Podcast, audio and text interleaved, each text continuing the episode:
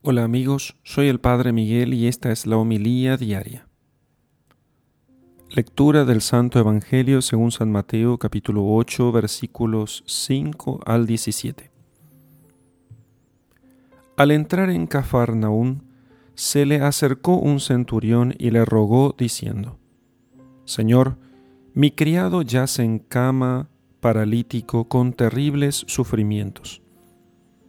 Dícele Jesús, yo iré a curarle. Replicó el centurión, Señor, no soy digno de que entres bajo mi techo, basta que lo digas de palabra y mi criado quedará sano. Porque también yo, que soy un subalterno, tengo soldados a mis órdenes, y digo a éste, vete y va, y a otro, ven y viene, y a mi siervo, haz esto y lo hace. Al oír esto, Jesús quedó admirado y dijo a los que le seguían, os aseguro que en Israel no he encontrado en nadie una fe tan grande. Y os digo que vendrán muchos de oriente y occidente y se pondrán a la mesa con Abraham, Isaac y Jacob en el reino de los cielos, mientras que los hijos del reino serán echados a las tinieblas de fuera. Allí será el llanto y el rechinar de dientes. Y dijo Jesús al centurión, Anda, que te suceda como has creído. Y en aquella hora sanó el criado. Al llegar Jesús a casa de Pedro, vio a la suegra de éste en cama con fiebre. Le tocó la mano y la fiebre la dejó, y se levantó y se puso a servirle. Al atardecer le trajeron muchos endemoniados.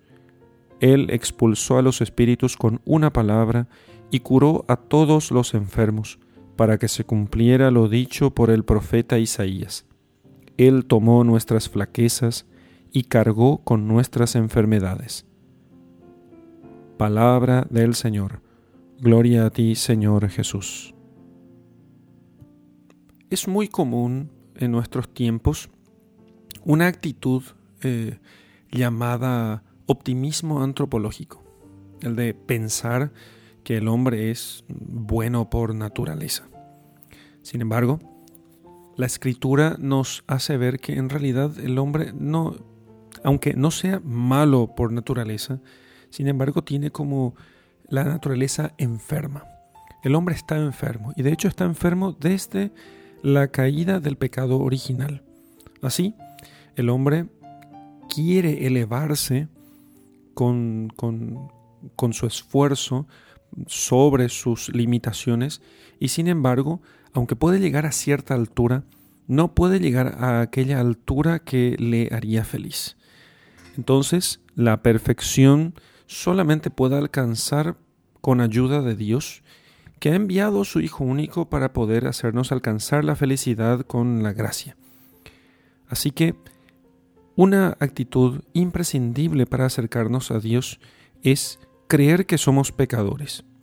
Muy por el contrario de lo que a veces podamos pensar y parece esto una contradicción con la actitud de la que hablábamos al principio, mucha gente piensa que para acercarse a Dios hay que ser perfecto y sin mancha. Y por otra parte, al mismo tiempo, piensa que nosotros no tenemos pecados por los cuales hacer penitencia. Ambas cosas son falsas.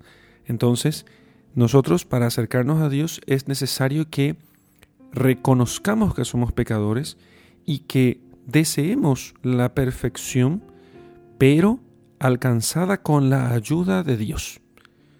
Por eso en este Evangelio el evangelista nos muestra a Cristo curando las enfermedades para que nos identifiquemos con aquellos hombres y mujeres enfermos, reconociendo nosotros nuestras flaquezas y así el Señor pueda Él mismo curarnos.